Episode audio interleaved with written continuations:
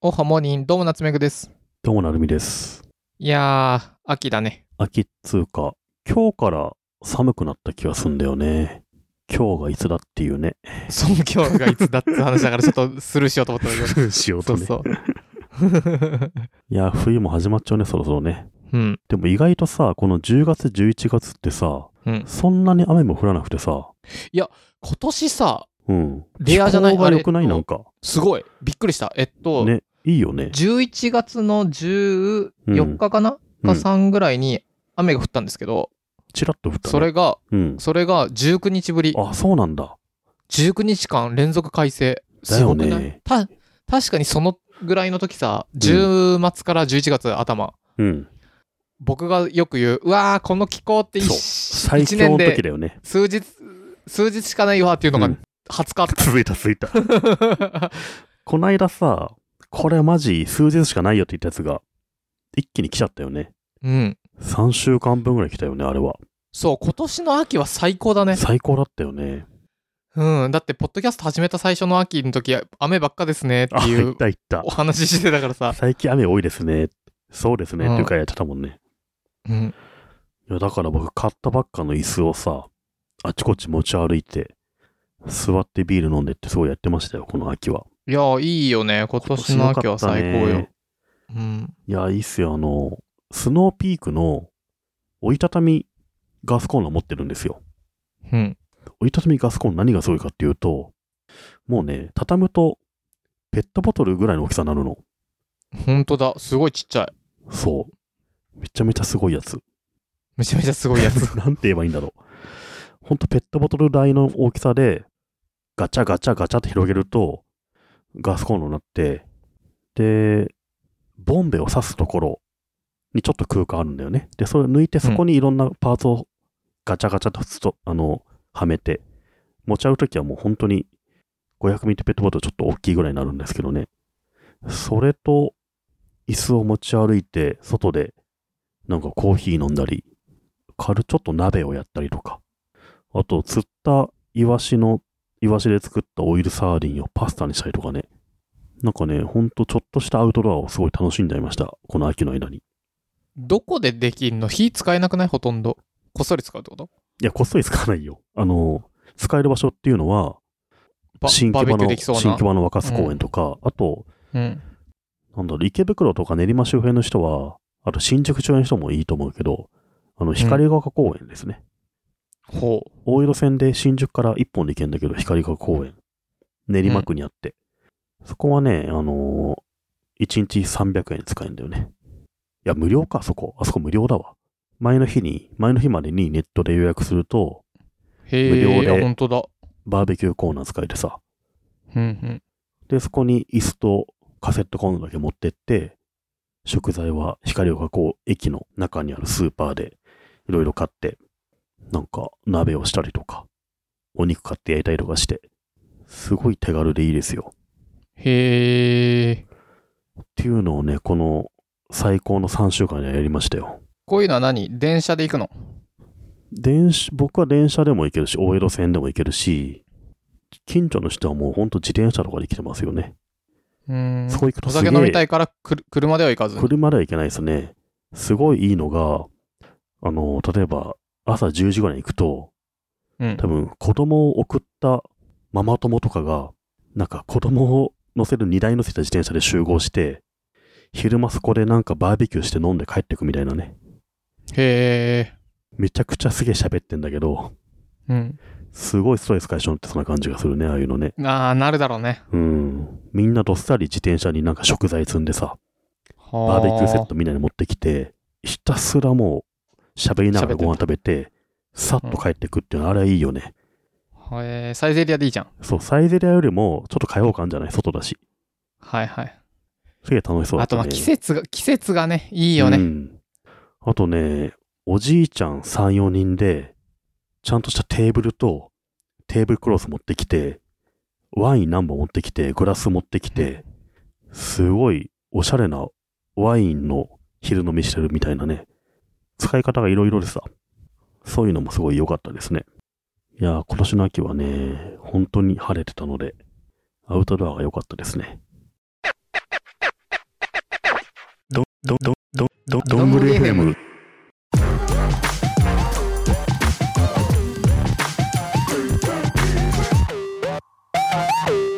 お便りが来てます。はい。ラジオネーム、椿さん、ありがとうございます。ありがとうございます。なるみさん、なつめぐさん、こんにちは。いつも仕事中に聞いています。私はフリーランスの仕事をしていて、最近は少しずつ忙しくなってきました。友人も私と同じ仕事をしているのですが、まだ順調ではないと言っています。今まで何でもさらけ出してきた、尊敬できる唯一の友達なのですが、最近は話さないようにいろいろ気を使って話すことが増え、少しぎこちなく感じることが増えてきました。ずっと仲良くしていきたいのですが、何かアドバイスいただけると嬉しいです。えー、追伸、どんぐりヘムからいつも元気をもらっています。今は2週目を聞いています。たまにある仕事感が語られる回にグッと来ています。これからも楽しみにしています。ラジオネーム、椿さんありがとうございます。ありがとうございます。ほいほい。何これは。椿さんはですね、フリーランスで仕事をして、ようやく軌道乗ってきたんですね。うんで、めちゃめちゃ尊敬できる唯一の親友と呼ばれる人がいるんですけど、その人も同じようなフリーランスの仕事をしてるけど、そっちはまだまだうまくいってないみたいですね。その結果なんか溝を感じちゃうみたいな、そういうことですかね。なるほどね。うん。ほえー。椿さん、ありがとうございます。ありがとうございます。これはね、あるよ。あるこういうことあってるいうのよは。。めちゃくちゃあるよね。うんうん。例えばさ、中学生のうん公立の中学校行った、行っててさ、で、周りのお友達たちと楽しかったけど、うん。自分は例えば、ちゃんと受験して、高校行って、ちゃんと受験して大学行ったりした時にさ、うんうん。地元の子たちは全然、そうやってちゃんと受験してなかったら、うん。なんか職種とかもまあ違う感じになるじゃん。ああ、歩む道が違ってきちゃって。例えばだけど、じゃあ、こっちとら年収いっぱいたす、例えば稼いじゃって、向こうがお金ないよって言ってた時にさ、最近キャンプ行ってあの椅子買ってみたいな話はできないじゃん。うんうんうん。なんかそうやってやっぱりまあまあ、気使うことは増えてくんじゃないなるほど。あるよ。うんあるある。いや、でも、悩みとしては、ずっと仲良くしていきたいんですよね。椿さんとしては。ただ、ほんとだ。取り巻く環境が変わってきて、どうすれば維持できるのっていうのが悩みなんですよね。僕の結論は、うん。今のあなたに会う人とお仲良くしましょう。です。いや、人は変わるあよ。なたはもう変違わる変うわフるレーズにいるからと。そうそう。あの、うん。その人はその時のうフんェーズで楽しかった人だと。うん重いうんでも別に嫌いになるとかじゃないよ。うん、で、年に1回が、数年に1回あって、あんどんころ楽しかったね、わーいってお酒飲んでればいいから。うんいいけどうんいいんじゃない今何にも気使えずに話せる人がいるよ、多分。その人と話したらいいんじゃないまあ、夏目さんはそう言うよね。僕は完全こっち派ね。そうだよね本当にこっち派。うん。んいろんなしがらみを捨て去って生きていくタイプだも んね。いや、良くも悪くもね。うん。うん。え、今喋りたい人と喋ればよくないうん。なん、別にさ、その日、何友人と仲良くしなきゃダメっていうルールがあるわけでもないし。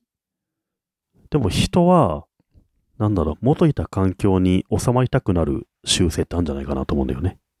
はいはい。あの、変化することを無意識に恐れる習性があるんじゃないあ、それはあるね。うん。多分頭では、自分がちょっと違うフェーズ行っちゃったから、違う世界の仲間とつるんだ方が、つるんだ、仲良くした方が、うん多分きっと自然だし、そういう意味だと思うんだけど、うん元いた世界から離れるって無意識に恐れるんじゃないかなと思うけどね。あー、なるほどね。うん、でも話しててもなんかぎこちないなと思うんでしょそう。いいいじゃん。 ぎこち、 あの、スムーズに話せる人いるから、そっちと話しなよ。 なるみさんはじゃあ、どうん僕うん。僕むず、うわー、なんだろうね。同じ仕事してるんでしょ多分。友人も私と同じ仕事をし、仕事をしているんですが、まだ順調ではないと言っています。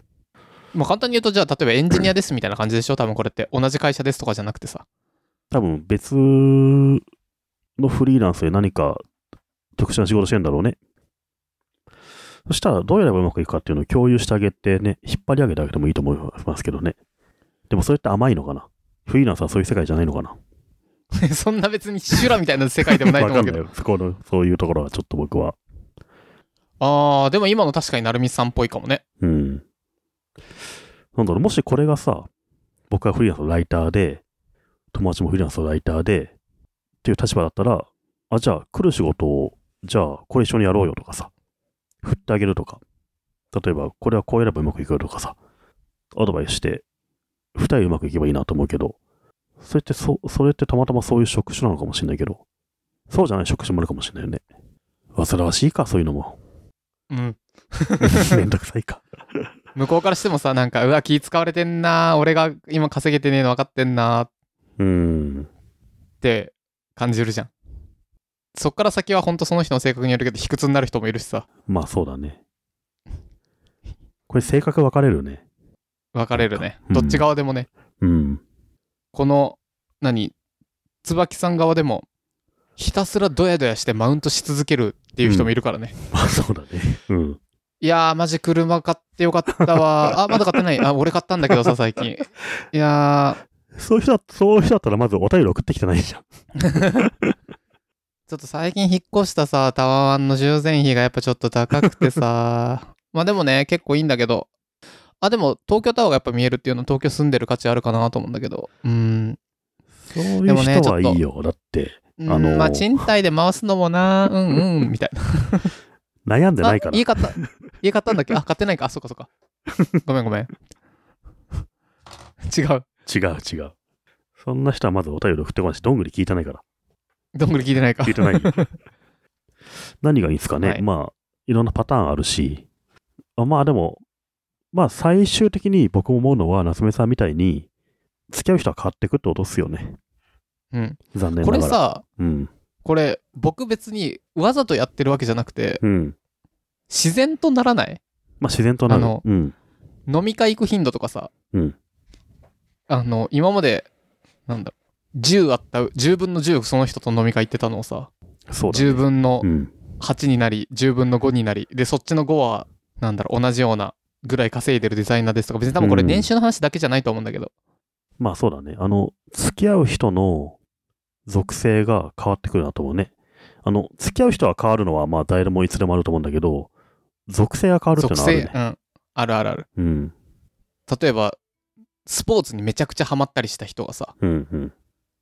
野球とかサッカーとかの追っかけになっちゃうようなすごい人ハマっちゃう人はさうん。多分僕と喋っても面白くなくてすごいもっとサッカーの追っかけをうんむっちゃやってる人とかそと喋るようになるじゃん、で完全サッカーコミュニティにどっぷり使うじゃんうん。で多分我々と飲み行ってもさうん。あーサッカーの話できないかってなるじゃんあそうだね。いいと思うようん。サッカーの話できる人と飲み行けばっていうそれって趣味でも起きるし、仕事でも起きるしっていうだけだよね。そうそうそうそうん。ううん僕別にそんなわざともう知らんこいつとは連絡取らうんんみたいなことはせずに、だんだんだんだんあれ気づいたらそういえば会ってねえなみたいなで逆にこっちの人と会ってるなみたいなまあ、それはあるね。うん。まあ、それはまあ、悪いことはないよね。うん。うん。なんだろう。だから、そうやって、付き合いが濃淡変わってくると思うけど、ずっと仲良くしていくことは同時にできるような気もするけどね。うん。別で、のそれは話そだれでいないと思うよ。そうそう、そうそう。僕だってね、高校とか大学とかなんか、あの、社会人最初の方に仲良かった人とかでも、別に今でもうん。うん。仲いいけど、まあ、頻度は変わるよね。当たり前だよね。そうだね。うん。夜3時に、とか夜12時に今から飲み行こうぜって言ってた友達たちはさ、うん。あの、何結婚して子供ができてそういう風に呼んでも来なくなったりするしさ。まあ、変わってくでしょ。そうね。僕も20代前半ぐらいまでは中高とまですごいあってさ、うん。地元で遊んでたけど、だんだん一緒に会うのが増田さん、大地さんみたいな同じ業界の友達になっててさ、なるよね。そうなるともなるとも。今やポッドキャストやって、ノートを書いて、で、中高の友達はそういうの一切読んでないし聞いてないけど、まあでもうん年に1回2回ね、お盆とか正月に会うとさ、それはそれで昔より楽しいからさ。うんだから、まあ、付き合う人の層が変わるのと、仲いいことは、まあそんなに矛盾しないような気もするね。です。うん。なんかポジティブに移り変わっていけばいいような気もするね。うん。で、また移り変わった先ですっげえ仲いい人できるからね。そうそう。たまにある仕事感が語られる回にグッと来ています。これね、ありがたいね。嬉しい。ありがとうございます。仕事しろ何かと言いよますってという感じだけど、いや何かと言いますとうん。あれでしょ例えばリッチェさんが出てテンクスの話するみたいな、うん。宮川さんにキャリアについての話聞くとかさあのそういうのってあんま可視化されないのよねどうしてもさうんこがどっかーんみたいなのばっかりツイートされるんだけ ど確かにあれだよね。でリッチャさんとか、なんだっけ、ヒカルさんとか、宮川さんとか、あの、ゲストはちゃんと仕事してるっていうのはあるね。そううん。で、まあ、どんぐり僕も客観的に聞いてて良さだなと思うのはそういう回ちょいちょいあるとまあ楽しいからな普通に聞いて ていや、振れ幅って大事だよね、コンテンツにお いて。なんかさ、大そ事なのかないや、どっちからだと良くないと思うんだよ、俺。本当にう逆、ん。僕逆だと思ってたあの振れ幅ある例えば YouTube とか Twitter アカウントとかももう Twitter アカウントがあれですけどフォロワー増えないんだよねもうさいやあのそれはそうよ同じことツイートしててほしいじゃん YouTube とか Twitter っていうのは、あの、うん特定のこういう情報欲しいからフォローするんだよね。情報ありきなんだよね。で、ポッドキャストっていうのは、そのパーソナリティだから、人のパーソナリティは深い方がいいよ。振れ幅上がった方が奥行きは奥行きを感じると思うよ。はいはい真面目なこなるほとをど言うだけの人なんて全然面白くないじゃん。ポッドキャストでポッドキャストでも付き合う、付き合ってても。ああなるほどね古典なんてさ歴史の話しかしてないじゃんゆる言語なんて言語の話しかしてないじゃん僕それが古典ラジ伸オでびるのかなと思ったんだ古けど典ラジオの場合、あん中に3人いて、古典に詳しい人と知らない人が立場分かれてんだよね。知らないっていう役割の人が、え、それ本当はどういうことなんですかみたいなのを聞いてあげて、うんちゃんと僕らリスナーの代弁者になってる人がいるんだ代よ弁者ねううんんうんで、ゆる言語もそうで、堀本さんは代弁者ね、僕らの。で、もう一人、水野さんが教えてくる立場みたいになってるから、詳しい詳しいで話すと多分つまんないと思う。でもだいぶ詳しいけどね堀本さんもねまあね、でもそれをだいぶ隠しながら喋ってるよね。はいはいああなるほどねなのでそうかじゃあ振れ幅があった方がいいんじゃないっていう振れ幅って結構僕は大事だと思 うね。でもさそのパーソナリティにつくんだったらさもっとパーソナリティがパーソナリティの自分たちの話した方がいいんじゃないのそうで もないそうでもねまあ、うんこ9、真面目1ぐらいがいいんじゃないですか。なるほどねうん。ちょっと他あの他もちょっとミドル数欲しいかミもドル層。 美味しかったものみたいなね。良かった本とかね。それのやっぱポートフォリオをちゃんと組まなきゃいけないですよね。そうだねうん。お便りでは何でしたっけ椿さんの。